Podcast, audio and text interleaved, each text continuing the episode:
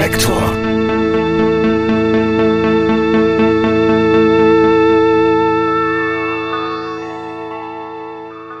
Also ich habe mal gehört, dass der Begriff Krise im Chinesischen zusammengesetzt ist aus zwei Begriffen. Einmal Gefahr und Chance.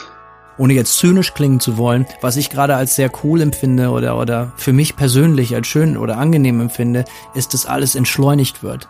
Vor meiner Bude sind normalerweise einfach den ganzen Tag 150 Autos und jetzt stehen da drei. Und mein Gehirn sagt die ganze Zeit, Alter, ist das toll. Ist das toll. Also im Moment leben wir von unseren Bandersparnissen. Ich befinde mich also finanziell im freien Fall. In wirtschaftlicher Hinsicht hoffe ich, dass keine populistischen Gedanken die Oberhand gewinnen. Wir hatten dummerweise letztes Jahr ein konzertfreies Jahr gemacht. Hätte ich das gewusst, hätte ich das auf dieses Jahr verlegt. Aber naja, kann man nichts machen. Wir mussten unsere ganze Crew nach Hause schicken, alle 20 Leute zurücksenden und so. Das war alles nicht so einfach und wir sind wahnsinnig glücklich, dass wir noch alle nach Hause bekommen haben rechtzeitig und dass wir auch noch wieder nach Hause konnten hier nach LA. Das wird auch wieder besser, Freunde. Liebe Hörerinnen, liebe Hörer, herzlich willkommen bei einer dieses Mal ganz anderen Ausgabe von Reflektor. Hier ist ein Lied, das uns verbindet und verkündet, bleib nicht stumm, ein kleines Stück Lyrics and Music gegen die Vereinzelung. In jedem Ton liegt eine Hoffnung, eine Aktion. In jedem Klang. Ihr hörtet eben einen Ausschnitt der neuen Single meiner Band Tokotronic mit dem Titel Hoffnung. Normalerweise spiele ich hier keine eigene Musik, aber ich denke, in diesem Ausnahmefall ist es mir genehmigt. Mehr dazu am Ende der Sendung. Und natürlich werden auch in dieser Folge Musikerinnen und Musiker zu Wort kommen. Zunächst aber ein paar einleitende Worte von mir. Heute, am Tag, an dem dieser Podcast erscheint, beschäftigt uns die Corona-Krise nun bereits seit mehreren Wochen. Mir ist klar, dass es insbesondere im kulturellen Bereich viele Versuche gibt, die Pandemie zum Thema zu machen. Ehrlich gesagt finde ich die wenigsten dieser Aktionen wirklich gelungen. Für meinen Geschmack schrammen viele der künstlerischen Versuche am Kitsch und viele der inhaltlichen Äußerungen aus dem kulturellen Bereich sind von einer gewissen Ratlosigkeit geprägt. Das ist ja auch völlig selbstverständlich, wenn man mittendrin steht in einem Sturm von weltgeschichtlich exorbitanter Dimension. Es gibt aber auch vieles, was ich schön, herzerwärmend oder lustig finde. Stellvertretend sei hier zum Beispiel der wirklich süße Song Nudeln und Klopapier meines ehemaligen Reflektorgastes Danger Dan genannt. Was ich sagen will. Mir ist klar, dass ich mich mit meinem Versuch, nun eine Spezialfolge zum Thema zu gestalten, auf dünnes Eis begebe. Aber vielleicht ergeben sich ja dabei auch interessante Erkenntnisse. Im besten Fall gelingt es mir, bisher noch nicht so oft beleuchtete Aspekte zum Klingen zu bringen. Natürlich werde ich hier nicht die ganze Zeit einen Vortrag halten. Allein schon deswegen, weil ich mich dazu nicht berufen fühle und außerdem ohnehin jeder eine Meinung zur Pandemie hat, weil sie uns eben alle betrifft, zumindest spätestens seit die entsprechenden Maßnahmen zur Eindämmung gelten. Und außerdem gehen mir auch viele Äußerungen seit einiger Zeit ziemlich auf die Nerven. Es sind eigentlich weniger die Verschwörungstheorien, die natürlich bereits eilig zusammengezimmert wurden. Diese müssen wir ja eh zu fast jedem Thema ertragen. Viel gefährlicher finde ich die Bemerkung, die angesichts der Besorgnis vieler Menschen von Hysterie sprechen. Was soll denn hysterisch daran sein, wachsam angesichts einer völlig neuen Bedrohung zu sein? Auch Leute, die meinen, nun schon den Schuldigen für die Pandemie ausfindig gemacht zu haben. Natürlich finde ich es andererseits richtig, kritisch und wachsam zu sein. Und auch ich stelle mir dieser Tage viele Fragen. Zum Beispiel, warum es in unserem Land so wenig Schutzmasken, selbst für Kliniken und Heime, gibt, warum durch Politik und sogar Wissenschaftlern vom Tragen von Masken so lange abgeraten wurde und warum die Corona-Epidemie so lange Zeit auch von vielen Experten als viel weniger gefährlich eingestuft wurde, als dass sie sich nun erweist. Aber mir ist auch klar, dass Reflektor nicht das Format ist, diese Fragen zu klären. Das hier ist ein Musikpodcast und das soll er auch bleiben.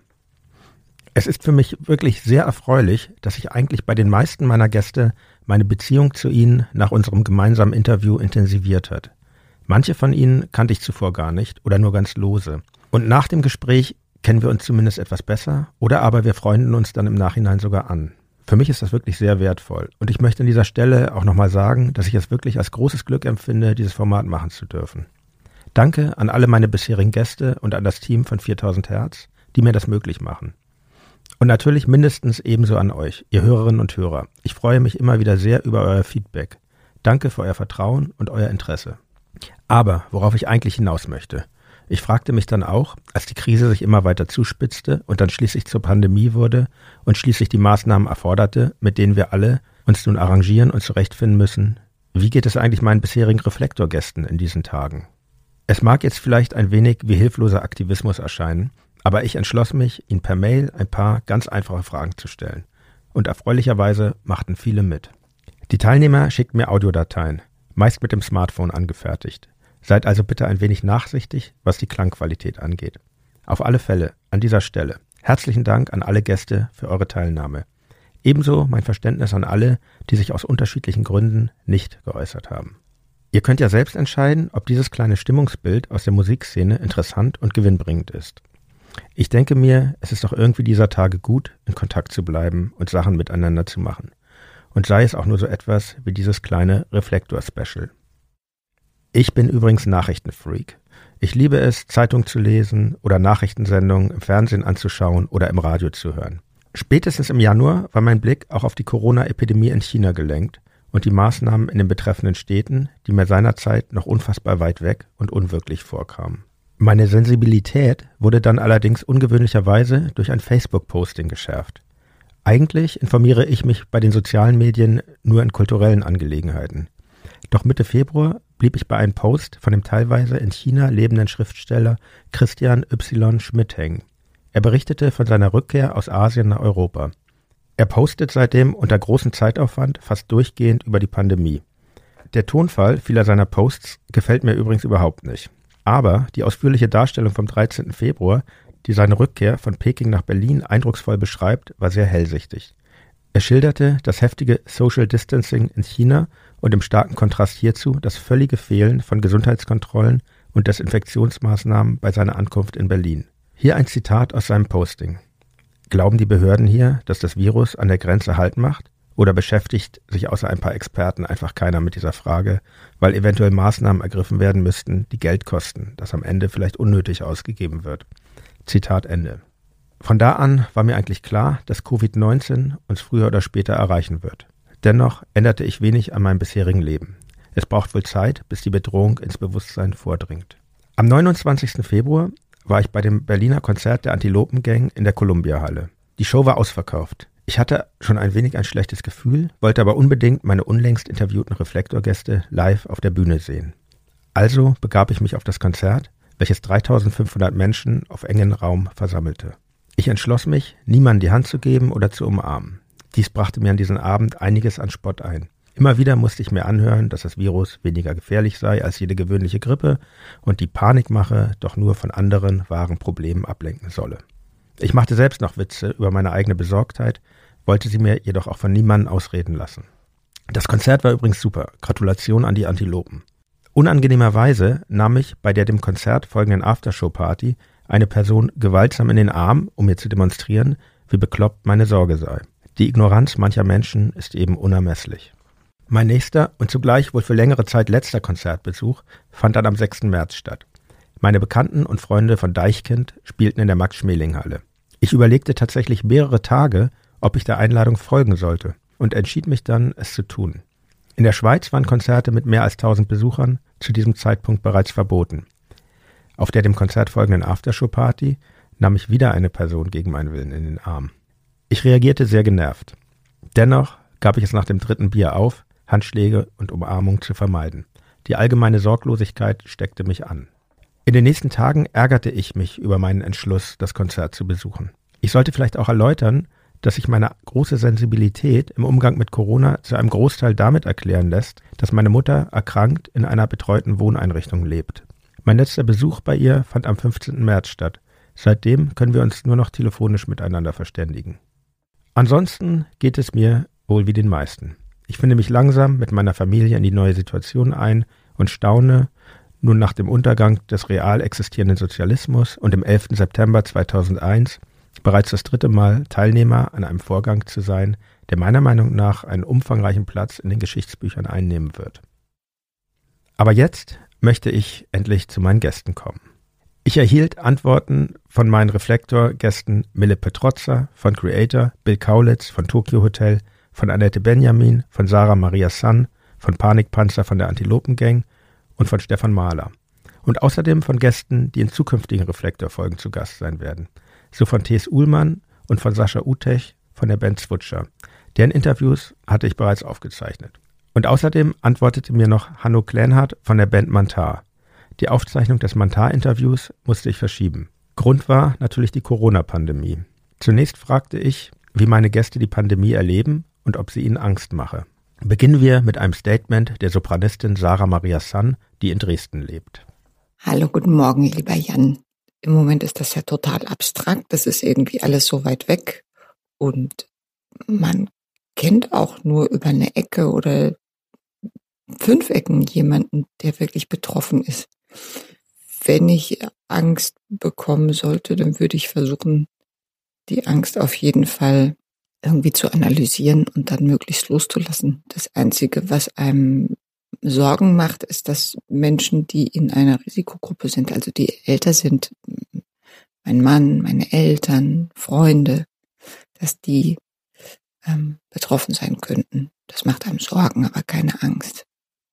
Sascha Utech von Zwutscher erinnert auch an die im März noch allgegenwärtige Verharmlosung des Virus. Grüß dich, Jan. Ich erlebe die Pandemie wie so viele in meinen eigenen vier Wänden.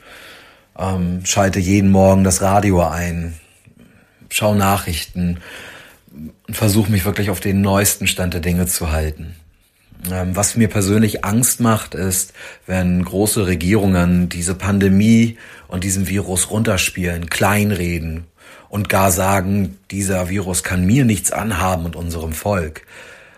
Das kostet Menschenleben, wie wir sehr gut derzeit in Amerika sehen können, zum Beispiel, oder auch in Brasilien.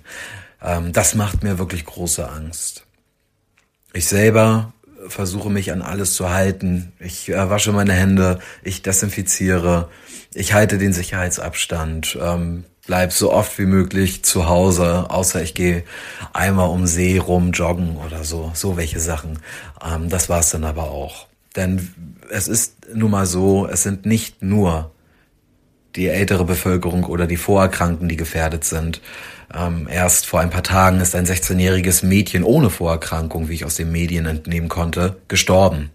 Also es sind alle irgendwie gefährdet. Und das sollte man schon berücksichtigen. T.S. Uhlmann erläutert, wie abstrakt ihm die Situation noch erscheint und wie das Virus seine direkte Umgebung in Berlin verändert. Ja, äh, hallo lieber Jan, hallo liebe Reflektor, Zuhörerinnen und Zuhörer. Äh, Frage 1, wie erlebst du die persönlich die Pandemie und macht sie dir Angst? Da muss ich einfach mal sagen, wir machen das ja relativ ehrlich hier. Ne? Mir fehlt jegliches Problembewusstsein für die ganze Situation. Äh, halte mich natürlich an die Sache nur zu zweit durch die Gegend laufen und äh, sowas. Aber ansonsten ist die Situation für mich so wahnsinnig unreal. Vor meiner Bude sind normalerweise einfach den ganzen Tag 150 Autos und jetzt stehen da drei. Und mein Gehirn sagt die ganze Zeit, Alter, ist das toll. Ist das toll. Endlich mal nichts los. Ist natürlich ein bisschen dämlich, sowas in einer großen Stadt zu sagen, aber das ist mein erster Instinkt. Ähm, das zweite ist dann noch, dass mir das natürlich schon an dem Herzen hängt, dass das in Spanien und Italien äh, mit einer riesigen Aggressivität um sich greift und sowas. Das macht mir natürlich schon Angst, aber da ist dann mehr sozusagen die, die, die Sorge oder das, das Kümmern um diese Länder. Ist steht dann schon im Vordergrund. Äh, und ansonsten habe ich stille Tage im Klischee, ruhige Tage in Berlin. Ähm, ja, aber die Angst kommt dann bestimmt, wenn es gerechtfertigt ist. Aber so war ich auch schon immer. Da kann ich leider nichts machen. Ich komme aus der Nähe von Cuxhaven. Da hat man wegen sowas keine Angst. Da hat man nur Angst davor, dass der Deich nicht hält über Nacht. Auch Mille Petrozza von der Metalband Creator, der zurzeit in seiner Heimat Essen ist, beschreibt seine Ambivalenzen angesichts der ergriffenen Eindämmungsmaßnahmen. Hallo, lieber Jan. Also, ähm, mir macht das schon mal äh, erstmal gar keine Angst, weil ich denke immer so, es ist ein Kommen und Gehen und irgendwann werden wir alle sterben. Deswegen Angst, nein. Ähm, ich find's eher komisch, dass, äh, dass jetzt plötzlich so viele Dinge einfach ganz schnell entschieden werden, die, die so ein bisschen, ja, so ein bisschen auf jeden Fall zu hinterfragen sind. Ausgangssperre und so. Ich weiß, dass es notwendig ist. Trotzdem finde ich das etwas bedenklich, wie schnell das geht. Auf der anderen Seite geht es natürlich darum, Leute zu schützen, die älter sind und die Kurve äh, zu verlangsamen oder so. Ne? Naja, also ich verstehe das schon alles. Trotzdem ähm, bin ich mal gespannt, wie es weitergeht nach der äh, Pandemie. Ähm, ja, man hat mal Zeit, ein bisschen mehr zu lesen und so. Ganz woanders als Mille hält sich Hanno Klänhardt von Mantar auf. Er ist in seiner Wahlheimat Florida in den USA. Mein für Mitte März geplantes Interview mit dem Metal-Duo musste ich verschieben, da Hanno, der sich gerade in Deutschland aufhielt, ohne Umschweife einen vorzeitigen Heimflug in die USA antreten musste. Er hätte sonst als Deutscher nicht mehr einreisen dürfen. Also, Angst in dem Sinne habe ich keine, nein, äh, bisher nicht. Vielleicht, weil die Einschläge auch äh, noch weit weg sind bisher. Ich hoffe, das wird sich auch nicht ändern. Ähm, allerdings kann ich jetzt auch nicht so viel dazu sagen, weil ich jetzt auch nicht genau weiß, wie die einzelnen Krankheitsverläufe denn bei jedem Einzelnen ablaufen würden. Das kann man halt nicht genau vorhersagen, aber bisher, nein, also richtig Angst. Ich, ich kann trotzdem nachts schlafen und habe jetzt nicht Angst, krank zu werden. Was mir mehr Sorgen macht, ist die Reaktion der Leute. Ähm, wie, wie Leute abgehen auf die ganze Geschichte, so, so, sowohl ein, auf einer Seite Leute, die es komplett ignorieren und so tun, als wäre es nicht ihr Problem und somit gegebenenfalls andere Leute gefährden und sich nicht damit abfinden können, dass es mal okay ist, einfach äh, mal ein paar Wochen zu Hause zu sitzen und die Beine stillzuhalten, ähm, um des Gemeinwohls. Auf der anderen Seite hast du aber eine riesige Meute von Leuten, die jetzt mittlerweile anfangen, irgendwelche Verschwörungstheorien zu stricken, was ich auch richtig eklig finde, gefährliche Halbwahrheiten verbreiten, äh, ohne auch überhaupt genau zu wissen. Also keiner weiß so richtig, was Phase ist. Gerade die ganze Sache ist ja auch noch sehr, sehr jung, wenn man das vergleicht. So, also wir wollen hoffen, dass es nicht so lange dauert, aber man weiß es halt eben nicht. Und dementsprechend äh, sehe ich auch in den letzten Tagen und Wochen immer mehr, wie so krude Verschwörungstheorien gefüttert werden. Und das ist halt auch richtig, richtig eklig, weil für mich das beängstigt, die, das beängstigendste Szenario ist für mich persönlich immer noch, wenn alles ganz genau so ist, wie es eigentlich ist und scheint. Denn das ist für mich persönlich schon erschreckend genug. Auch Bill Kaulitz, Sänger der Popband Tokyo Hotel, ist in den USA, allerdings an der Westküste in Los Angeles. Zu der Frage, ob es mir Angst macht, ähm, es ist ein bisschen schwierig für mich zu beantworten, ehrlich gesagt. Ähm, ich glaube, Angst kann man es nicht wirklich nennen. Ich glaube, ich bin in Sorge viel mehr ähm, um andere Menschen, also vor allem so, glaube ich, eigene Familie und die Familie, die auch ein bisschen älter ist, da mache ich mir schon Sorgen. Ne? Also ich habe auch ein paar Menschen in meiner Familie, die nicht gesund sind unbedingt und nicht topfit sind und die Vorerkrankungen haben und um die mache ich mir schon Sorgen. Also um mich selber überhaupt nicht so. Das ist so, ich, ich habe das einfach so, ich bin nie in Sorge um mich oder meinen Körper. Ich habe viel mehr Angst auch, dass ich ja eventuell ja doch das weiterreichen kann und weitergeben kann an andere Menschen. Das heißt, ich habe von Anfang an und ganz, ganz früh alle Sicherheitsvorkehrungen getroffen, die man so treffen kann. Auch beim Reisen schon Masken getragen, wo noch alle gelacht haben und meinten, Bill, übertreib doch nicht, was soll denn das? Und Handschuhe und alle haben mich für so einen hysterischen Sänger gehalten, der es übertreibt. Ähm, ja, aber Tom und ich haben das beide schon ziemlich krass durchgezogen am Anfang, eben weil wir Menschen auch in unserem Umfeld haben, die nicht so gesund sind und wo wir uns schon sehr, sehr früh ähm, Sorgen gemacht haben, bevor das echt auch so weltweit also eine Riesennummer wurde. Und ja, von daher Angst, Angst habe ich um diese Menschen schon. Ich mache mir schon Sorgen, dass alle ähm, natürlich heil da durchkommen und ja, und ich einfach natürlich auch meinen Teil dazu beitragen kann und aufpassen kann und gucken kann, dass ich Leute nicht anstecke und zu Hause bleibe. Das ist mir schon extrem wichtig. Und auch Panikpanzer von der Antilopengang beschreibt in seiner Antwort, wie er das menschliche Miteinander in diesen Tagen wahrnimmt. Also, hallo Jan. Jetzt aktuell in diesem Augenblick, wo ich hier sitze und die Frage beantworte, macht mir die Pandemie keine Angst. Es gab allerdings in den letzten Wochen Momente, gerade wenn ich draußen war, wenn ich auf der Straße war äh, und mir das angeschaut habe, äh, wie Leute einen großen Bogen um mich machen, wie ich einen großen Bogen um Leute mache, wie, wie man vom Supermarkt anstehen muss und alles wird reguliert, man muss Abstand halten. Ähm, das waren schon Momente, wo es mir dann mal so kalt den Rücken runtergelaufen ist und ich dachte so, hey, ganz schön dystopisch, was hier gerade passiert. Und vor allen Dingen so plötzlich. Also die Welt hat sich ja quasi vom einen Tag auf den anderen einmal auf links gedreht und alles hat sich geändert. Das hat mich beängstigt. Aber wie das halt so ist, man gewöhnt sich viel zu schnell an solche Situationen und hm, ich komme damit gut zurecht. Als nächstes fragte ich meine Gäste, wo sie sich momentan aufhalten und ob sie lieber woanders wären. Annette Benjamin, ehemalige Sängerin von Hansaplast, die eigentlich dieser Tage für ein neues Projekt in Berlin wäre, äußert sich wie folgt. Ich bin bei meiner Familie, die plötzlich wieder auf vier Köpfe angewachsen ist. Wie in einer Wohngemeinschaft versuchen wir, uns gegenseitig nicht zu sehr auf die Nerven zu gehen.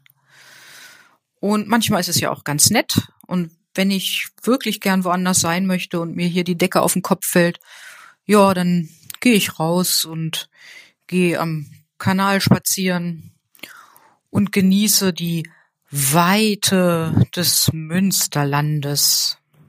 Auch Stefan Mahler, der Schlagzeuger und Sänger aus Hamburg, der in diversen legendären Bands wie zum Beispiel Slime und Angeschissen gespielt hat, gibt mir eine gelassene Antwort. Also ich bin in Hamburg und ich habe auch nicht vor, wegzugehen. Äh, woanders hinzugehen, wo eine Pandemie nicht ist, ist ja eh etwas schwierig. Das erklärt sich ja aus dem Begriff. Also ich halte das da einfach auch tatsächlich ähm, mit meinem siebenjährigen Sohn, der gesagt hat, ich möchte immer da sein, wo ich bin. Das finde ich genau die richtige Einstellung. Mille hingegen, mit dem ich noch vor kurzer Zeit über die Frage sprach, ob es nun Zeit für eine Fernreise wäre, reagiert mit einem gewissen Sarkasmus auf meine Frage, ob er lieber woanders wäre. Ja, ich wäre lieber woanders. Ich hätte, ich hätte ähm, fast ja, ich wäre ja fast nach Costa Rica geflogen, aber dann dachte ich so, das wird bestimmt nicht so schlimm. Hätte ich mal auf dich gehört, als du gesagt hast, fahr jetzt. Das war ungefähr so ähm, ein paar Tage bevor der Ausgangssperre. Und ähm, naja, auf der anderen Seite denke ich mir so, und das äh, soll sich jetzt nicht komisch anhören, ich denke mir so, ich, ich bekomme lieber, wenn ich das jetzt bekommen sollte und das verläuft schwer, dann bin ich lieber in Deutschland als in, in, in auf Costa Rica. Ähm, ich würde, ich bilde mir an, dass die Überlebenschancen hier größer sind. Ähm, ja, also auf der anderen, ich bin jetzt gerade in Essen und ja, ist sehr ruhig, aber man kann ja zum Glück noch raus ich kann, gehe in den Park, äh, mach draußen Sport und ähm, schreibe ein paar neue Lieder. Bill Kaulitz berichtet von seinem Alltag in Los Angeles und der abgebrochenen Tour von Tokyo Hotel. Ich bin zurzeit in LA. Ähm, wir haben uns alle separiert, außer äh, Tom und ich. Wir sind die ganze Zeit zusammen, weil wir ja auch zusammen auf Tour waren sozusagen. Das heißt, wir sehen uns und ähm, können uns auch austauschen, aber ansonsten sind wir getrennt und achten darauf, dass wir ja gar nicht aus dem Haus gehen. Es ist, glaube ich, heute Tag, Hilfe, lass mich lügen, 16, 17, 18, irgendwie so. Wir gehen nur bei uns in den eigenen Garten und ans Fenster und setzen uns mal in die Sonne oder so, aber sind überhaupt nicht mit anderen Menschen. Und ähm, ich habe das Glück, dass wir noch nach Hause gekommen sind. Wir waren ja auf Tour, leider mussten wir die absagen. Wir waren in Südamerika und sind äh, in Mexiko gewesen und haben leider nur drei Shows spielen können und mussten die Tour dann absagen. Wir mussten unsere ganze Crew nach Hause schicken, alle 20 Leute zurücksenden und so. Das war alles nicht so einfach und wir sind wahnsinnig glücklich, dass wir noch alle nach Hause bekommen haben rechtzeitig und dass wir auch noch wieder nach Hause konnten hier nach LA und sind jetzt hier ja in Selbstquarantäne und isolieren uns komplett. Glücklicherweise kann man ja immer Musik machen und ich habe auch mein Studio hier und muss niemanden anders deswegen treffen oder keine anderen Leute sehen und wir können Musik machen und ähm, natürlich E-Mails und den ganzen Kram, den man so zu tun hat, äh, mache ich ich mache natürlich auch viel so Sachen, die man sonst nicht macht und die man so vor sich herschiebt das ganze Jahr. Ist auf jeden Fall keine geile Zeit und ist natürlich nicht einfach. Man merkt, dass es für alle Menschen nicht einfach ist. Aber ich glaube, wir müssen alle irgendwie so ein bisschen das Beste daraus machen. Ich, ich bin froh, dass ich nach Hause gekommen bin. Also ich wäre nicht gern woanders. Ich bin froh, dass ich noch äh, hier bin. Ich bin froh, dass ich den Großteil meiner Familie um mich habe und bin ganz dankbar, dass das noch so geklappt hat. T.S. Uhlmann ist momentan ganz woanders als Bill Kaulitz, nämlich in Berlin und erzählt uns davon. Ähm, naja, ich bin einfach hier in Kreuzberg und wäre ich lieber woanders, also man kann sich natürlich schönere Plätze vorstellen, als äh, in Kreuzberg zu sein, während alles zu hat. Aber es ist auch ganz in Ordnung. Aber da ist eben auch, das steht in diesen Zeiten nicht so richtig im Vordergrund, wo man lieber wäre und sowas. Ich meine, wo wäre man lieber jetzt gerade? Auf, auf der Venus oder was? Ähm, weiß nicht, auf dem Deich wäre es mal ganz schön jetzt, aber hier gibt es ja keine Deiche. Ähm, aber das ist schon ganz in Ordnung. Meine Mutter darf ich eh nicht besuchen, mein Bruder und seine Familie auch. Und da bin ich lieber mit meinen Lieben hier in Berlin. Genau auf dem Deich, den Tees sich herbeisehend, befindet sich Sascha Utech von Zwutscher. Ich bin zurzeit oder jetzt in Husum in meinem Haus. Ich hatte das Glück, im Schnellverfahren noch umziehen zu dürfen und habe jetzt natürlich ähm, das Glück, mich etwas freier zu bewegen als äh, in meiner vorherigen Wohnung. Ich habe einen Garten, in dem ich auch mal sitzen kann und ähm, auch ein bisschen abschalten kann. Und das ist natürlich gut. Also könnte ich mir keinen schöneren Ort als Husum vorstellen. Sarah Maria San kann der zwangsweisen Pause daheim in Dresden auch durchaus Positives abgewinnen.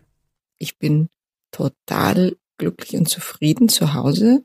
Ich habe eine Zwangspause und muss die mal wirklich zu Hause verbringen. Und ich glaube, es gäbe überhaupt keine andere Sache auf der Welt, die mich dazu bekommen hätte, ähm, jetzt wirklich monatelang einfach hier auf meinem Hintern zu hocken. Und das finde ich irgendwie spannend und interessant und ich genieße das total. Auch Panikpanzer fühlt sich zu Hause wohl. In diesem Fall in seiner Wahlheimat in Berlin, obwohl er auf eine Reise verzichten musste. Ich bin äh, zurzeit zu Hause. Ich bin eigentlich die meiste Zeit zu Hause. Gestern war ich noch mal kurz in unserem Studio, allerdings alleine, äh, was ganz angenehm ist, weil da muss ich da eine Dreiviertelstunde mit dem Rad hinfahren und äh, das tut ja irgendwie auch ganz gut. Aber ich bin die meiste Zeit zu Hause und das macht mir auch nicht viel aus, weil ich bin äh, ein häuslicher Typ geworden über die letzten Jahre. Ich bin gern zu Hause. Ich habe es mir zu Hause schön eingerichtet und äh, genieße es hier zu sein. Allerdings wäre ich trotzdem gerne woanders gerade und zwar in Urlaub. Denn eigentlich ähm, wollte ich direkt nach unserer Tour, die wir fast noch zu Ende spielen konnten, zwei Shows mussten wir am Ende absagen, ähm, wollte ich direkt danach ähm, in Urlaub fahren äh, und würde dementsprechend jetzt äh, unter unter äh, Palmen liegen, eine Kokosnuss schlürfen, äh, vermutlich ein, ein, ein Buch lesen oder mehrere äh, und vielleicht würde mich freuen, dass ich heute Abend einen Fisch esse, äh, aber dem ist leider nicht so. Mal gucken, vielleicht kann es ja dieses Jahr noch nachholen, sonst nächstes Jahr oder wann auch immer. Hanno von Manta berichtet von seiner Lage in den USA. Ich bin zu Hause, also zumindest das dort, was ich momentan zu Hause nenne, das ist äh, Gainesville, Florida. Hier wohne ich seit einigen Jahren. Ich wohne hier in einem Haus mit meiner Frau und einem Hund und einem zahmen Eichhörnchen und äh, bin in der glücklichen Lage, dass ich hier sehr, sehr viel Platz habe. Und, und nicht nur ein relativ großzügiges Haus, so weil das alles sehr ländlich ist, sondern halt auch eben, weil es ländlich ist, halt viel Platz ums Haus herum. Das heißt, selbst wenn es zum Schlimmsten kommen würde und es gibt halt eine Ausgangssperre oder solche üblen Szenarien, ich, ich, ich habe trotzdem noch sehr viel Platz und ich kann mich frei bewegen und, und muss ehrlich sagen, dass zu meinem eigentlichen Leben es, ich gerade nicht sonderlich viel Unterschied spüre, es sei denn, ich fahre jetzt in den Stadtkern und sehe, dass die ganzen Kneipen und Clubs und Bars und Restaurants und so geschlossen sind. Aber mir selber, ich, mein Leben ändert sich gerade hier nicht sonderlich. So, was, was, ich bin mir natürlich bewusst, dass es ein absolutes Privileg ist, weil ich habe sehr, sehr viele Freunde, fast alle, jetzt insbesondere in Deutschland, ähm, die wohnen im Vergleich eher in sehr kleinen Wohnungen teilweise, in sehr, sehr großen Städten teilweise. Und äh, da möchte ich nicht unbedingt mit tauschen gerade, weil ich bin jemand, ich muss sehr viel draußen sein und ich muss mich sehr viel bewegen, nach Möglichkeit in der frischen Luft. Dementsprechend bin ich froh, dass es für mich gerade so ist, wie es ist. Ähm, und nein, ich wäre deswegen auch nicht gerne woanders, sondern habe auf jeden Fall großes Glück gehabt. In, äh, vor zwei Wochen war ich noch in Deutschland, weil wir für die EP, die eigentlich rauskommen sollte, hätte kommen sollen müssen, diesen Sommer äh, Videos hätten drehen sollen. Und äh, das wurde natürlich auch alles gecancelt. Denn äh, mein Vater rief mich hektisch morgens an, meint so, ey, der Vogel macht die Grenze dicht. Und dementsprechend hatte ich dann 24 Stunden Zeit, irgendwie einen Flug umzubuchen, zu organisieren, was auch Glück war, ehrlich gesagt, dass das geklappt hat, um dann überhaupt wieder nach Florida zu kommen, bevor dies, diese Einreisesperre in, in Kraft trat. Und äh, deswegen bin ich froh, zu Hause zu sein. Die nächste Frage, die mich interessiert hat, war, wie sich die Krise für die Befragten beruflich, finanziell und auch in künstlerischer Hinsicht auswirkt. Sascha Utech berichtet uns von der Absage der Tour seiner Band Switcher. Die Corona-Krise hat sich ähm, finanziell in künstlerischer Hinsicht natürlich negativ ausgewirkt. Wir mussten die Tour absagen, dadurch entstehen Kosten. Der Tourbus muss bezahlt werden. Ähm, das bestellte Merch speziell für die Tour muss bezahlt werden und kann nun jetzt nicht ganz so gut unter die Leute gebracht werden. Denn da können mir wahrscheinlich meine Musikerkollegen zustimmen. Das meiste an Umsatz macht man auf Tour. Natürlich bestellen viele unserer Fans, und dafür danken wir sehr, über Bandcamp zum Beispiel unsere Artikel. Und das ist natürlich super. Und das dürfen sie auch gerne weiterhin in unserem Shop machen. Und das hilft uns auch sehr. Auch Tokyo Hotel mussten ihre Tour absagen. Hier das Statement von Bill Kaulitz. Es wirkt sich ganz krass natürlich auf uns auch aus. Ähm, wie gesagt, wir mussten unsere Tour abbrechen. Das ist natürlich für uns eine Katastrophe. Also sowohl zwischenmenschlich und mit den Fans und mit der ganzen Emotion, die da reingeht, auch natürlich finanziell ist das natürlich eine absolute Vollkatastrophe. Das ist ähm, für alle ganz hart natürlich und ja, und das ist natürlich auch für uns Künstler nicht einfach. Ich habe auch mit vielen Musikerkollegen und so gesprochen. Wir alle haben keine Tourneen, wir haben keine Auftritte, alles ist abgesagt. Im Prinzip ist jetzt so ein Stau, ne? Also alle mussten ihre Tourneen absagen und ähm, wir sitzen jetzt alle in so einem langen Stau quasi, auch um Venues wieder zu bekommen, um Nachholtermine zu spielen. Also weil wir sitzen ja alle im gleichen Boot und das weltweit von äh, kleinen Bands und kleinen Leuten bis hin zu den ganz, ganz großen. Und darum ist natürlich ein massiver Stau und alle, ganz viele Konzertagenturen und Konzertpromoter haben in den ersten Tagen Insolvenz angemeldet und sind raus. Und ich meine, für die, ähm, ja, ist es eine, ist es eine absolute Vollkatastrophe wirtschaftlich natürlich auch. Und ähm, wie für viele, viele, viele, ganz viele andere Menschen auch. Ähm, darum, da auch da sitzen wir alle gerade im selben Boot und jeder leidet, glaube ich, sehr darunter, der nicht in unbedingt in einem Angestelltenverhältnis ist. Und ähm, dann selbstständig zu sein, das ist natürlich, ja, das ist natürlich für alle ähm, eine ganz ungewisse, ganz schwierige Zeit, wo wir, glaube ich, alle auch ja schwer schlafen können nachts, weil man einfach nicht weiß, wie es weitergeht. Wir können nichts planen. Wir haben unser ganzes Jahr ist im Prinzip hat sich in Luft aufgelöst. Alle Pläne, die man gemacht hat, alle Auftritte, ähm, ja, das ist nicht einfach. Und auch Mille stand mit seiner Band Creator kurz vor einer Tour. Er berichtet das natürlich ist das finanziell doof. Ne? Also wir haben jetzt die ganze Tour gebucht, haben ganz viele T-Shirts gedruckt und alles ist bescheuert, alles war schon vorbereitet. Ah, jeder war, ähm, wir wollten gerade anfangen mit den Proben für die Tour und dann heißt es plötzlich, ihr müsst das verschieben, ihr müsst die Tour verschieben. So, die Tour ist jetzt wieder, ähm, wird jetzt stattfinden im November, Dezember. Es ist natürlich nicht der optimale Zeitpunkt, weil ich glaube, dass in der Zeit sehr, sehr, sehr viele Bands ihre Tour in genau diese Zeit verschieben zum Glück, ähm, ich, man, man kann einfach nur hoffen, dass die Leute, die die Tickets schon gekauft haben, die einfach behalten und ähm, alle kommen. Ne? Aber ich glaube schon. Ich, ich glaube schon, dass das gut wird. Und ähm, ich glaube, die Leute haben dann auch wieder Lust, was zu machen. Und das freut, freuen, freuen sie sich bestimmt auch, wenn wir dann wiederkommen. Und beziehungsweise alle Bands dann einfach wiederkommen und wir, wir wieder alle gemeinsam ähm, das Privileg genießen dürfen, äh, Musik live zu erleben. Das ist nämlich gar nicht so selbstverständlich anscheinend, wie man jetzt gerade merkt. Ne? Also man merkt schon, es fehlt was. Also das, das soziale Miteinander ähm, bricht gerade so weg und da merkt man schon, dass es doof ist. Also da merkt man, dass es ganz, ganz, ganz wichtig ist, dass man sich mit Leuten austauscht, dass man Leute persönlich trifft, dass man zu, gemeinsam auch, wenn man auch nur im Café sitzt oder oder ja, irgendwie zu einer Veranstaltung geht oder ins Kino geht, dass das, das, das eigentlich Freiheit das höchste Gut ist, das wir haben.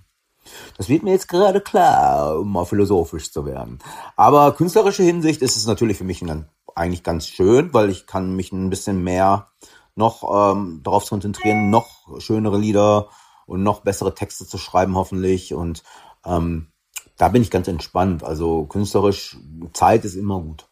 Wobei ich jetzt aber auch schon irgendwie so ein bisschen, jetzt reicht's doch langsam. Wir hatten äh, dummerweise letztes Jahr ein konzertfreies Jahr gemacht. Hätte ich das gewusst, hätte ich das auf dieses Jahr verlegt. Aber naja, kann man nichts machen. Soweit das Statement von Mille. Und nur mal so zwischendurch. Wir haben mit Tokotronik glücklicherweise erst ab Ende August zwei Konzerte. Und zwar unsere eigenen Open Airs, Let's There Be Tokotronic. In Hamburg und in Potsdam. Diese sind uns natürlich außerordentlich wichtig. Das Hamburger Konzert ist bereits seit Monaten ausverkauft und der Vorverkauf für Potsdam läuft noch. Ich bin allerdings wenig optimistisch, dass diese wirklich im Spätsommer stattfinden. Ich kann mir im Moment ohnehin gar nicht vorstellen, dass sobald wieder die nötige Gelassenheit und Ausgelassenheit für derartige Events vorhanden sein wird. Wir werden sehen. Auch Thes Ullmann musste einiges absagen. Er vertraut noch auf die Sicherheit deutscher Banken, sorgt sich jedoch auch um seine Musiker und seine Crew. Wie wirkt sich die Corona-Krise für dich beruflich, finanziell und auch in künstlerischer Hinsicht aus? Ähm, da muss ich erstens mal sagen, dass ich wahnsinnig glücklich bin, dass wirklich jeden Cent, den ich jemals verdient habe, quasi auf meinem Girokonto ist, zu minus 8% Zinsen, aber wenigstens habe ich es jetzt. Äh, das finde ich sehr beruhigend. Dann äh, ohne Scherz ist äh, bei mir eben das Tolle, dass ich das geschafft habe in den letzten Jahren, ein Buch zu schreiben und noch ein Buch zu schreiben und die Platten auch selbst rauszubringen. Deswegen ist es bei mir finanziell angenehm sicher.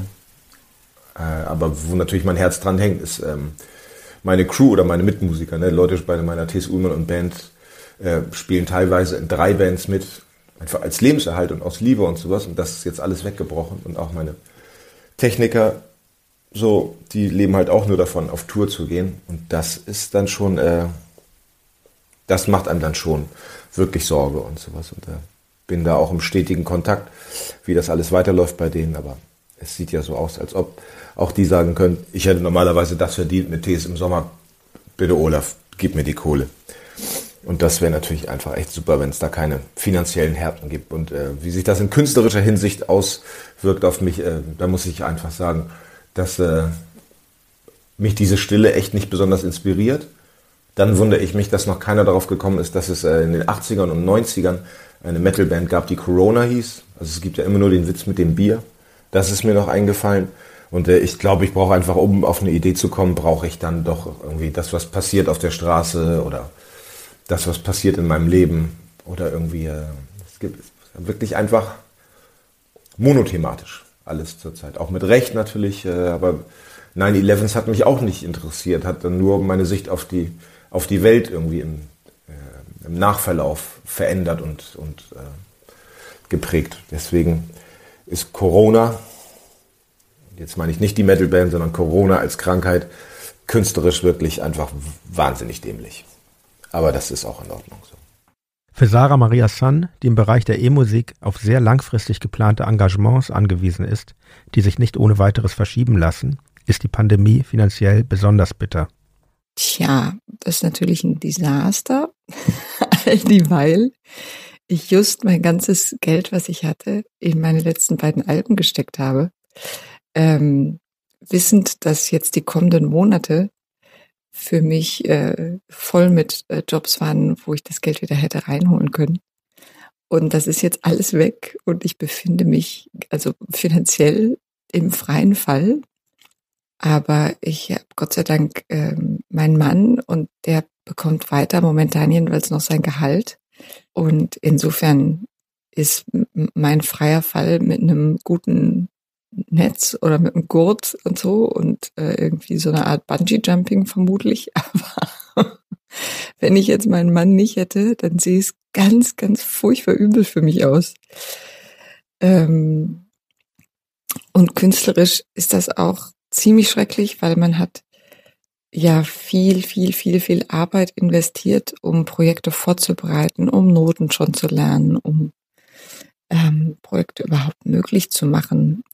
Man hat so viele hunderte von E-Mails geschrieben und hin und her diskutiert und vor allen Dingen ist man so traurig, weil die Stücke jetzt alle nicht aufgeführt werden. Und da waren Uraufführungen bei und ach, alles Mögliche. Und das ist irgendwie, das ist wirklich sehr traurig, muss man schon sagen. Und äh, vieles davon kann, kann ja nicht verschoben werden letztlich, weil das, was danach kommt, ist ja eigentlich auch schon verplant und ähm, wer weiß auch, wann es weitergeht. Ja, das ist schon alles irgendwie sehr bitter. Annette Benjamin bleibt auch in der Zwangspause musikalisch aktiv. Momente der Stille nutze ich, um Textideen aufzuschreiben oder Musik zu erfinden. Ähm, ich habe auch einen tollen Musiker aus Münster, Jürgen Knautz, der gibt mir per Skype Gitarrenunterricht einmal pro Woche. Und erstmal tut das gut und dann lerne ich technisch einiges dazu, nicht nur auf der Gitarre, sondern auch am PC. Hanno von Mantar, der mit seiner Band unter normalen Umständen in diversen Ländern Auftritte absolviert, weitet den Blick über unseren eigenen Berufszweig hinaus. Nun, um wirklich einschätzen zu können, was, was die Krise verändern wird, äh, ist es, glaube ich, ehrlich gesagt noch zu früh. Also vielleicht fängt der ganze Kram halt auch erst an und, und ich hoffe, dass es nicht viel schlimmer wird, aber man weiß halt eben nicht, wie lange es andauert und äh, dementsprechend ist es halt auch sehr schwierig, da irgendwelche Prognosen zu stellen, was sich dadurch verändert. Ich hoffe ehrlich gesagt, dass ich auch weiterhin das Glück haben werde, äh, als als als Musiker mein Leben zu bestreiten zu können. Ähm, und aber ich weiß es halt nicht. Vielleicht bin ich da auch in der glücklichen Situation, dass ich halt eben nicht mit mit 20 Berufsmusiker geworden bin, sondern halt erst sehr zu einem späten Zeitpunkt in meinem Leben und äh, ich bestimmt gute 20 Jahre damit zugebracht habe, Musik zu spielen, die keinen interessiert hat und äh, auch Lichtjahre davon entfernt war, mir Geld dafür zu geben oder sonst was. Dementsprechend ist es jetzt allgemein eine interessante Zeit, denn äh, ohne jetzt zynisch klingen zu wollen, was ich gerade als sehr cool empfinde oder oder für mich persönlich als schön oder angenehm empfinde, ist, dass alles entschleunigt wird. Es sind nicht jeden Abend zwölf Konzerte in deiner Stadt und du weißt nicht, wo du hingehen sollst. Dieser dieser dieser Freizeitdruck fällt weg. Ähm, keine 40 Tourneen für den nächsten Monat angesetzt, keine äh, Natürlich bin ich mir sehr bewusst, dass da viele Leute auch drunter finanziell leiden, aber jetzt mal rein, so auch als Konsumentensicht für mich gerade. Ich, ich, äh, ich genieße das sehr, dass alles entschleunigt ist. Gerade äh, keiner wartet auf das, was ich tue oder was ich mache und und man weiß auch nicht, wann die Alben, die geplant waren, irgendwie jetzt rauskommen für den Sommer oder so oder wann die Bands, wann die Tourneen nachgeholt werden können oder so. Und man weiß halt vor allen Dingen auch nicht jetzt gerade für, für, für kleine Bands, so wie für uns, für Manta, die, die, die da zwar, also in Anführungsstrichen Berufsmusiker sind, die von ihrem Tun leben, aber ob das sich so schnell wieder auf ein altes Niveau einpendelt, dass man da halt einfach wieder einsteigen kann, ohne so harte Einschnitte erleben zu müssen, dass man äh, umdenken muss, halt auch, wovor man in Zukunft seine Miete bezahlt. Ähm, da wir aber in der Situation war, dass nie jemand irgendwie oder ein Großteil unseres musikalischen Lebens irgendwie jetzt mal auch abgesehen von Manta uns jemals irgendwie Geld geben für wollten oder wir schon mit mit 20 oder so eine Karriere in dem Sinne begonnen haben, äh, wissen wir halt auch, wie sich das anfühlt, halt Musik zu machen, auch wenn keiner einem da was für gibt. Es wird auf jeden Fall eine sehr, sehr interessante Zeit zu sehen, wer, wenn diese ganze Sache noch deutlich länger anhält, abliefern wird und wer nicht. Panikpanzer von der Antilopengang wirft einen Blick auf sich als Mitglied einer Band, für die die Live-Einnahmen von großer Wichtigkeit sind. Äh, ja, für uns als Antilopen ist es noch nicht ganz absehbar, was das bedeutet. Es gibt natürlich Prognosen so und wir sind selbst schon fleißig dabei, uns alles schwarz zu reden und zu sagen, fuck, wir gehen bald pleite und so. Aber was es genau heißt, weiß man einfach noch nicht. Wir wissen auch nicht, wann können wir wieder auf die Bühne äh, für eine Band wie uns, die äh, hauptsächlich von, von Live-Auftritten, vom Live-Geschäft lebt, ist das natürlich eine Scheißsituation, dass man nicht weiß, wann man wieder live spielen kann. Äh, es gibt ja im Hip-Hop andere Künstler, die komplett einfach über Streaming funktionieren und, und live halt niemanden ziehen. So, das sind wir zum Glück und jetzt ausnahmsweise leider nicht. Ähm, was man jetzt schon ziemlich sicher sagen kann, ist, dass die zwei Konzerte, die wir nicht spielen konnten im März, die letzten zwei unserer Tour, dass wir da so auf den Produktionskosten höchstwahrscheinlich sitzen bleiben. Also das, da ist nicht davon auszugehen, dass irgendeine Versicherung, ähm, die wir tatsächlich gehabt hätten, äh, die Kosten trägt. Und äh, wir fahren mit einem Nightliner, wir haben eine fast zehnköpfige Crew, also es ist, es ist, man steckt das dann nicht einfach mal so weg, wenn zwei Konzerte ausfallen. Das ist schon äh, nicht ohne für uns. Und wenn jetzt im Sommer keine Festivalgagen reinkommen, also die einen sagen, es wird safe kein Festivalsommer geben, andere sagen, die zweite Hälfte könnte stattfinden. Ich weiß es einfach nicht, wir wissen es nicht. Aber äh, sollte im Festivalsommer keine, keine einzige Festivalgage reinkommen, ist das für eine Band wie uns natürlich äh, super schwierig. Also im Moment leben wir von unseren Bandersparnissen. Und es wäre natürlich nicht gut, wenn wir die verleben müssen, weil ähm, die Krise so lange andauert und uns daran hindert, ähm, live aufzutreten, dass das Geld einfach weg ist, weil dieses diese Ersparnisse, die man hat, die sind ja auch dafür da, dass man als Band eine gewisse Unabhängigkeit hat und dass man ähm, beispielsweise nicht unbedingt darauf angewiesen ist, dass man sich Vorschüsse holen muss, sondern dass man in, in einem gewissen Rahmen auch einfach selbst eine Platte produzieren und, und rausbringen könnte, wenn man denn möchte. Und dass man, äh, keine Ahnung, sich seine Shirts, äh, sein Merch produzieren kann und so weiter. Und ähm, aber jetzt im Moment müssen wir da erstmal, äh, müssen wir da dran an den Speck. Künstlerisch ist es für uns als Antilopen-Gang gar nicht so ein tiefer Einschnitt. Klar müssen auch wir mal äh, zusammen an einem Ort sein, um Musik zu machen. Und wir haben das gerade in den letzten Jahren, wo wir uns das erste Mal in unserer Bandgeschichte ein, ein, ein Studio geholt haben, auch schätzen gelernt, zusammen an einem Ort zu sein und zu gucken, was passiert. Und das, das ist ja auch oft dann so der Moment, wo die Magie passiert. Aber wir sind es aus unserer Bandgeschichte heraus gewohnt, auch jeder für sich allein in seinem stillen Kämmerlein zu arbeiten. Also früher in unseren Anfängen haben wir uns halt Demos und Spuren über ICQ und äh, Mail und per Mail hin und her geschickt. So und äh, da waren wir seltenst mal an einem Ort und ähm, insofern ist es auch jetzt für uns möglich, so zu arbeiten. Es ist nicht optimal, und natürlich muss man irgendwann auch nochmal wieder zusammenkommen an einen Fleck, aber wir haben jeder unser, unser kleines Home-Studio zu Hause. Also jeder hat ein Mikrofon irgendwie zu Hause. Und es ist prinzipiell möglich, jetzt auch, solange es ein Kontaktverbot gibt, solange wir uns nicht sehen können, solange wir uns nicht treffen können, ähm, dass jeder für sich arbeitet und wir kennen es auch so zu arbeiten. Soweit Panikpanzer. Stefan Mahler, der seine Einkünfte nicht aus der Musik, sondern mit einem Stoffgroßhandel verdient, berichtet von den Umbrüchen durch die Krise. Also mich äh, trifft das jetzt nicht ganz so hart, sag ich mal, wie äh, Freunde von mir, die ähm, in, in der Kunst oder im Theater oder Musiker sind, ähm, Theater arbeiten, gerade die, ist ja kompletter Shutdown. Äh, oder in Gastronomien, wo der Laden einfach geschlossen wird, da gibt es ganz schnell ähm, wirklich existenzielle Probleme. Ich meine, mein Laden ist auch zu. Äh, wir haben allerdings dann die Möglichkeit, äh, dass die Leute haben so einen Zettel an, an der Tür gehängt, dass die Leute klingeln können und Gewerbekunden werden dann halt äh, auch bedient.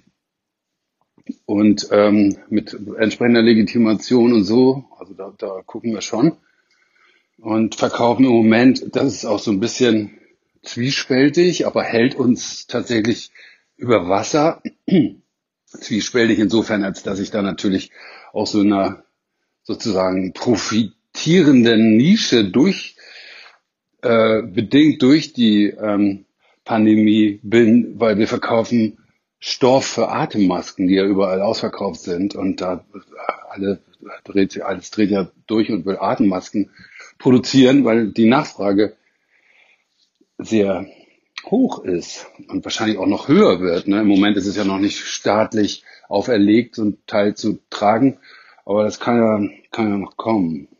Ja, ansonsten sind ein paar Leute in Kurzarbeit und ähm, ja, versuchen wir über Wasser zu halten.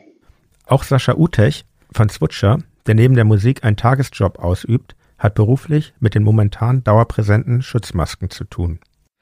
Ähm, beruflich ähm, habe ich ähm, das Glück, dass wir im Gesundheitswesen arbeiten und äh, Krankenhäuser und Pflegeheime versuchen mit ähm, Schutzmasken zum Beispiel zu beliefern. Das heißt, ähm, Kurzarbeit ist jetzt noch kein Thema für mich, aber auch das kann sich ganz schnell ändern, da wir ein sehr kleines Unternehmen sind und äh, natürlich auch ähm, ja, finanzielle ähm, Lasten haben.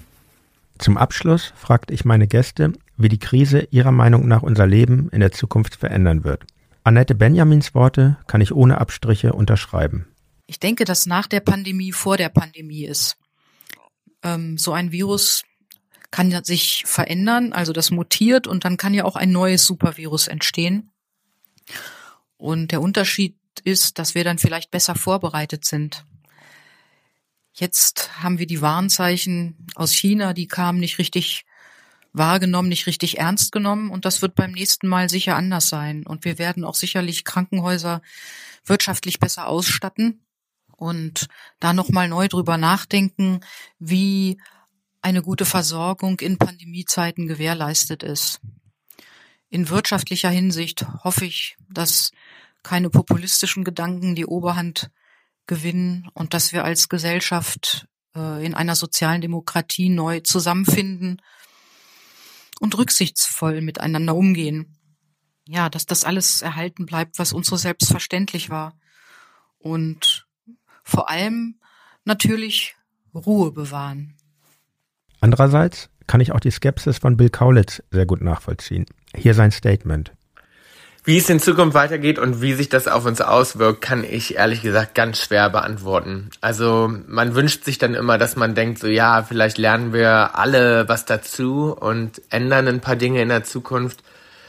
Aber dann kenne ich auch wieder die Menschen und denke so, ach, vielleicht ist es dann auch wieder schnell vergessen. Es kommt auch darauf an, wie es jetzt natürlich weitergeht. Wie lange dauert das noch an?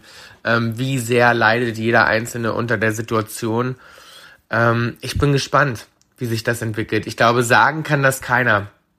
Also ich glaube, ne, wenn wir alle gucken, was vor drei Wochen noch war und wie anders unser Leben vor drei Wochen war und wie es jetzt ist, ich meine, wer hätte das gedacht? Ich glaube, es ist super, super schwer, jetzt in die Zukunft zu gucken und zu sagen, was passiert überhaupt. Also wir alle überlegen gerade, glaube ich, in alle Richtungen und jeder denkt so, okay, wie geht es jetzt weiter? Wie muss ich vielleicht umdenken auch? Ich bin auch wirklich am Kopf zerbrechen jeden Tag, aber das kann in so viele Richtungen gehen. Es ist einfach eine ganz, ganz schwierige Zeit, weil man überhaupt nicht weiß, was als nächstes passiert und weil alles auch so schnell passiert und sich so schnell verändert und so sehr in Bewegung ist, dass ich finde, von meinem Gefühl her, es ist fast eine Aufgeregtheit, weil man das Gefühl hat, es kann jetzt alles passieren. Es kann in jede Richtung gehen. Und das ist aufregend und beängstigend und auf der anderen Seite ist es auch irgendwie eventuell eine Chance. Wir werden das sehen. Soweit Bill Kaulitz von Tokyo Hotel. Stefan Mahler dagegen ist optimistisch. Also ich habe mal gehört, dass die, der Begriff Krise im Chinesischen zusammengesetzt ist aus zwei Begriffen. Einmal Gefahr und zum anderen Chance. Und das finde ich irgendwie ganz zutreffend, und äh, würde mir auch wünschen und erwarte es im Grunde auch, beziehungsweise merke ich das auch schon so, wenn ich auf der Straße bin und mit Menschen zusammenkommen, dass ähm, das schon auch dieses diese kritische Situation auch ein, ähm, schon auch einen positiven Impact auf äh, den Umgang der Menschen miteinander hat, also dass da mehr Aufmerksamkeit herrscht und ähm, vielleicht allgemein auch so die Einstellung zum Leben dadurch, dass man diese Krise überwunden hat, ähm, einfach sich auch ändert. Also dass, ähm, dass dann nicht die Angst herrscht, sondern dass einfach mehr Wertschätzung für das Leben besteht und ähm, ja, sowas in dem Dreh, das würde ich mir wünschen und ich denke, dazu wird es auch kommen. Auch Mille von Creator zieht ein positives Resümee, welches ich gar nicht als zweckoptimistisch wahrnehme. Ich finde vielmehr, das kommt sehr schön und offenherzig rüber.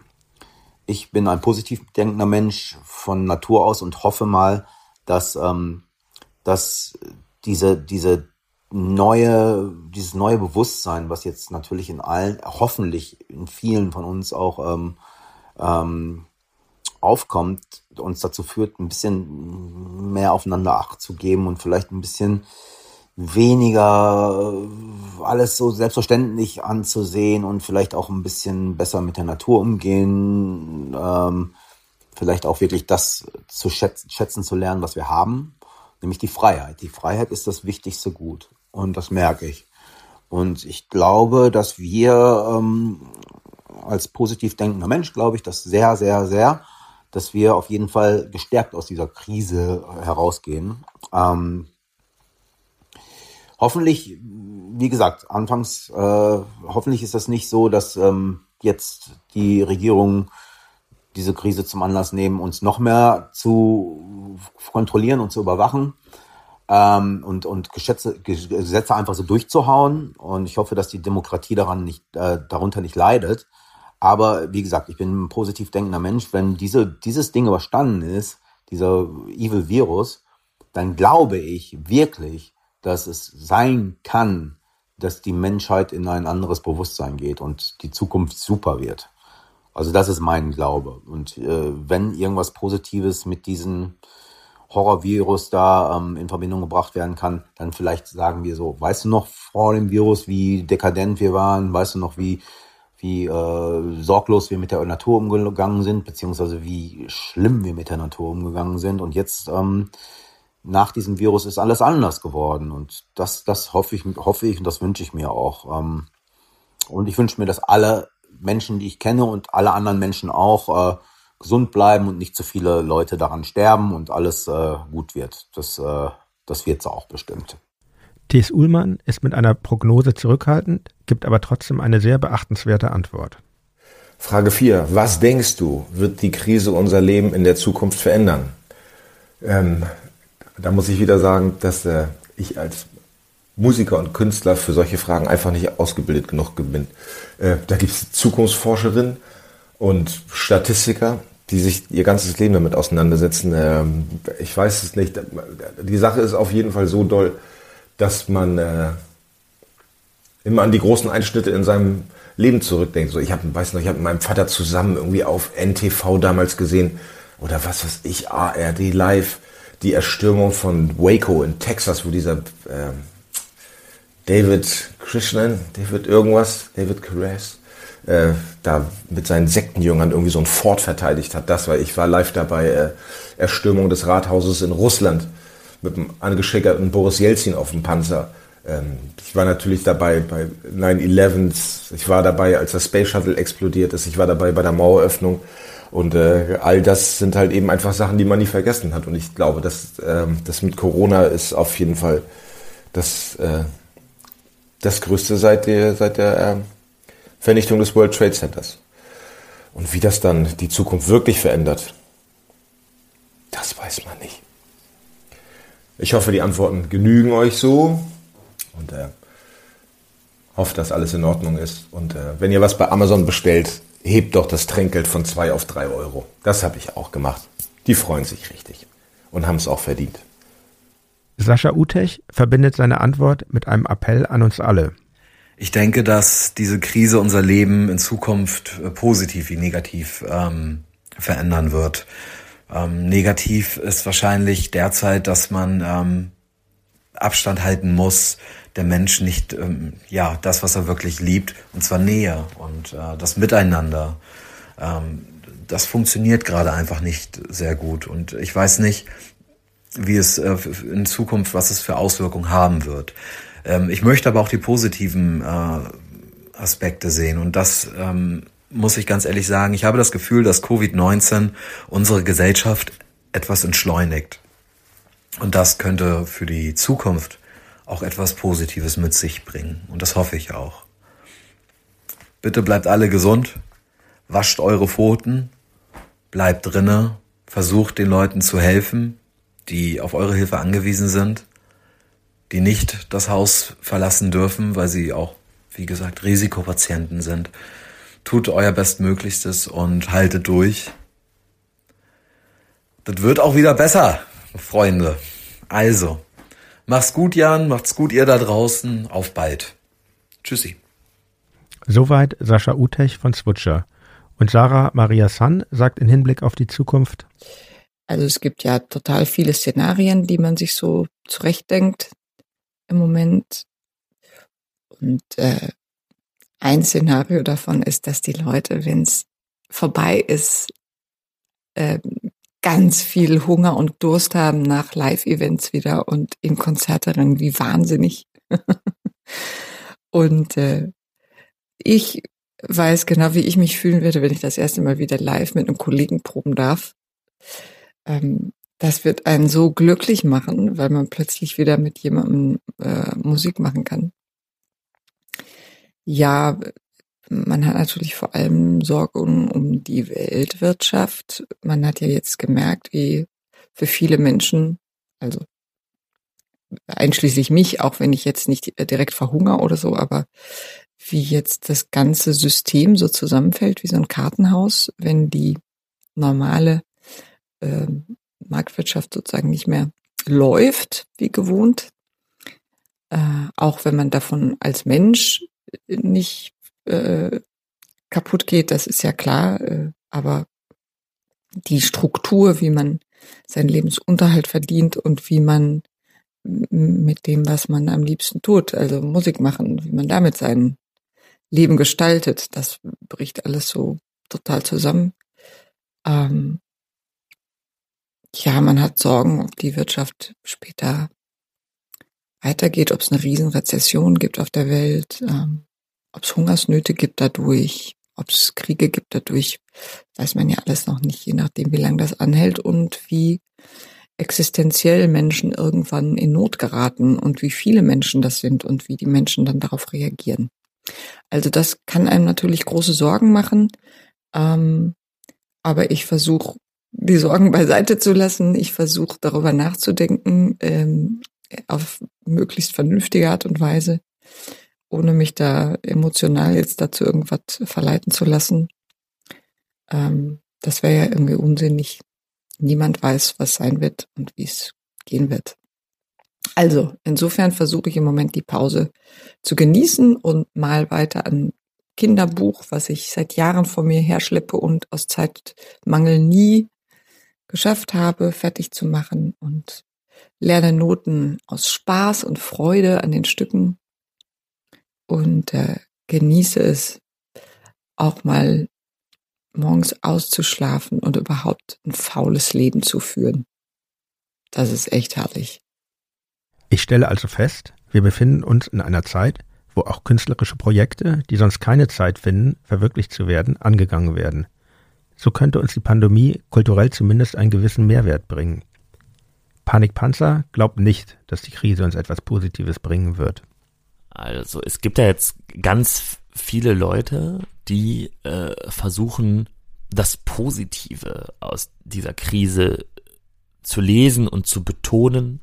Und die sagen immer, naja, wenn das alles vorbei ist, dann, dann sind wir wieder viel mehr bei uns selbst und wissen unsere Freiheiten äh, zu schätzen. Und ich halte das für absoluten Bullshit. Also wenn ich mal so in meine eigene Geschichte reinschaue und an die Momente zurückdenke, die in irgendeiner Form vielleicht ähnlich zu dem jetzt sind, also dass das einmal so an einem gerüttelt wurde und man merkt so, okay, wow, äh, die, die, die Freiheiten und die Selbstverständlichkeiten, die man sonst so erlebt, sind vielleicht gar nicht so selbstverständlich.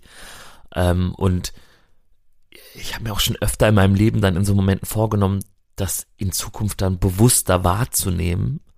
Aber das tut man einfach nicht. Es schleicht sich ganz, ganz schnell wieder Normalität in den Alltag ein. Und ich glaube, das ist auch ganz richtig so. Ähm, und ich kann es auch kaum erwarten, äh, dass sich wieder Normalität in den Alltag einschleicht und dass ich mir nicht die ganze Zeit äh, dann sagen muss, so, ach, wie toll ist es, dass ich jetzt wieder Leute umarmen darf und wie toll ist es, dass ich jetzt wieder ein Bier mit irgendwem trinken kann oder was weiß ich.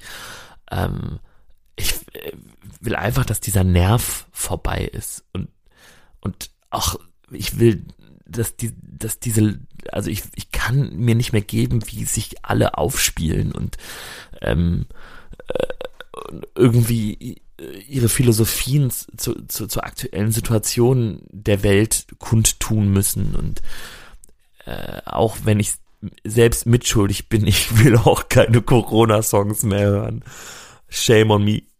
Der Corona-Song, auf den Panikpanzer zum Schluss anspielt, ist Zuhause von Fatoni, an dem er gemeinsam mit Yuse Yu und Mauli mit einem Feature beteiligt war. Hört ihn euch an. Er ist gelungen. Und ich empfinde es genauso wie Panikpanzer. Corona-Songs können echt schlimm sein. Und er bekennt sich schuldig, der Versuchung erlegen zu sein, und ich bekenne mich auch schuldig, denn der Song meiner Band, Tokotronik, von dem ich am Anfang bereits einen Ausschnitt spielte, ist auch ein sogenannter Corona-Song. Mir ist aber wichtig, deutlich zu machen, dass der Text schon über ein Jahr alt ist. Dirk, Sänger und Texter meiner Band, hat die erste Fassung im Februar 2019 geschrieben und dann fingen wir an, daran zu arbeiten. Wir arbeiten nämlich bereits seit Anfang 2019 an unserem neuen Album. Es war ein Zufall, dass wir nun ausgerechnet mit diesem Song so früh fertig waren. Als ich meinen Bass einspielte, das war am 27. Februar dieses Jahres, war das Virus bereits in Deutschland angekommen. Und als ich den Song zu Hause noch einmal anhörte, meinte ich zu Dirk, hey, das ist ja unser Corona-Song. Ich staune echt immer wieder, über welch seismografische Antennen Dirk verfügt. Und dann dauerte es auch nicht mehr lange, bis wir uns entschieden, nicht mehr Monate zu warten, bis wir den Song veröffentlichten. Denn wir denken, er kann uns das geben, was sein Titel verspricht. Hoffnung. Daher hoffe ich, dass ihr es auch so versteht, wenn ich den Song nun zum Abschluss noch einmal in voller Länge spiele. Hier kommt Hoffnung. Vielen Dank fürs Zuhören und bis bald. Euer Jan Müller.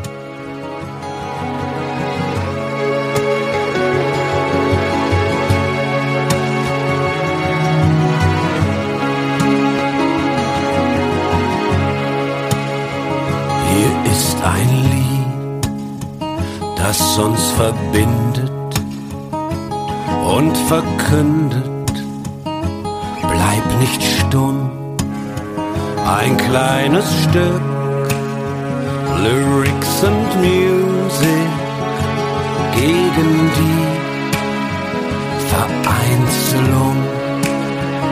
In jedem Ton liegt eine Hoffnung, eine Aktion. In jedem Klang, in jedem Ton liegt eine Hoffnung auf einen neuen Zusammenhang.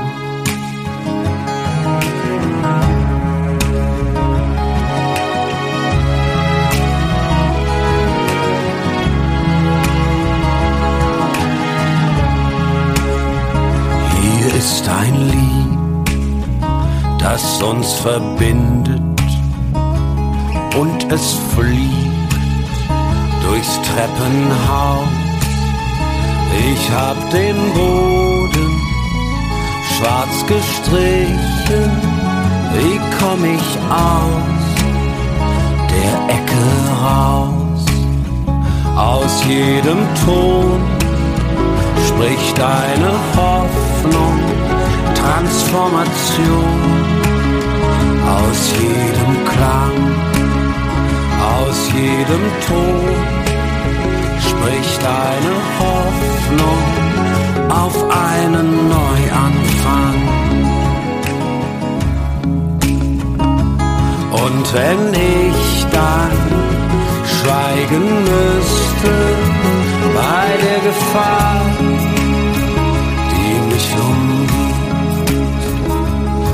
und wenn ich dann schweigen müsste, dann hätte ich umsonst gelebt.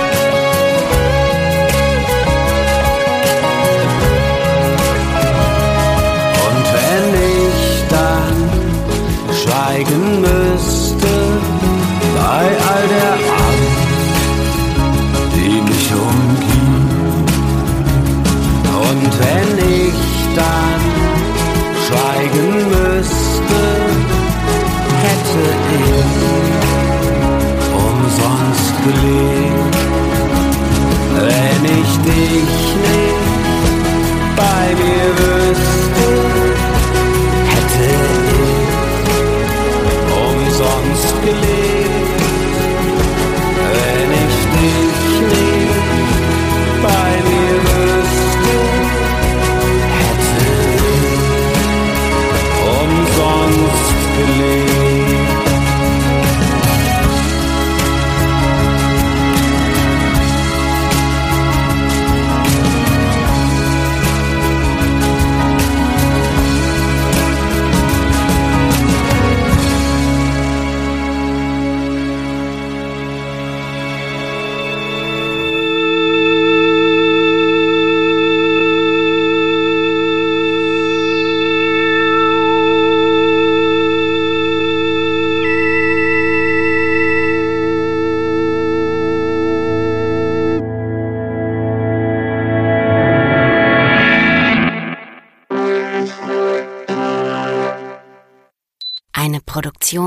Von 4000 Hertz. Ich dachte ja, wir machen einen Podcast zusammen, Joko, und dann ähm, hängen wir einfach ab, einmal die Woche, unterhalten uns ein bisschen lustige Alltagsbeobachtung, manchmal politisches Ja. Take, dies, das, Feierabend.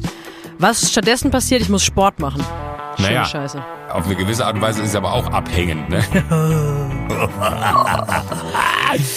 ja gut, ähm, das ist aber so, so eine Entwicklung, die man natürlich nicht kommen sieht, wenn man einen Podcast beginnt, wo man aber, wenn man einen Podcast hat, wie wir beide, der jeden Donnerstag erscheint, äh, und Sunset Club heißt, sehr dankbar darüber ist, dass zum Beispiel ein Gast wie Kai Pflaume sagt, hast du nicht Bock auf eine Klimmzug-Challenge? Ja, und jetzt mache ich seit zweieinhalb Monaten, trainiere ich Klimmzüge. Bald ist es soweit. Die große Auflösung, habe ich es geschafft, einen Klimmzug zu schaffen. Also habe ich es geschafft, ihn zu schaffen. Und die Laune ist im Keller bei mir, außer natürlich, wenn wir uns unterhalten miteinander. Aber den Rest der Zeit, den ich nicht mit dir Podcast mache, mache ich ja Sport. Ja, äh, schaltet doch einfach ein und hört rein. Wir würden uns sehr freuen. Und wenn es euch nicht gefällt, sagt bitte keinem.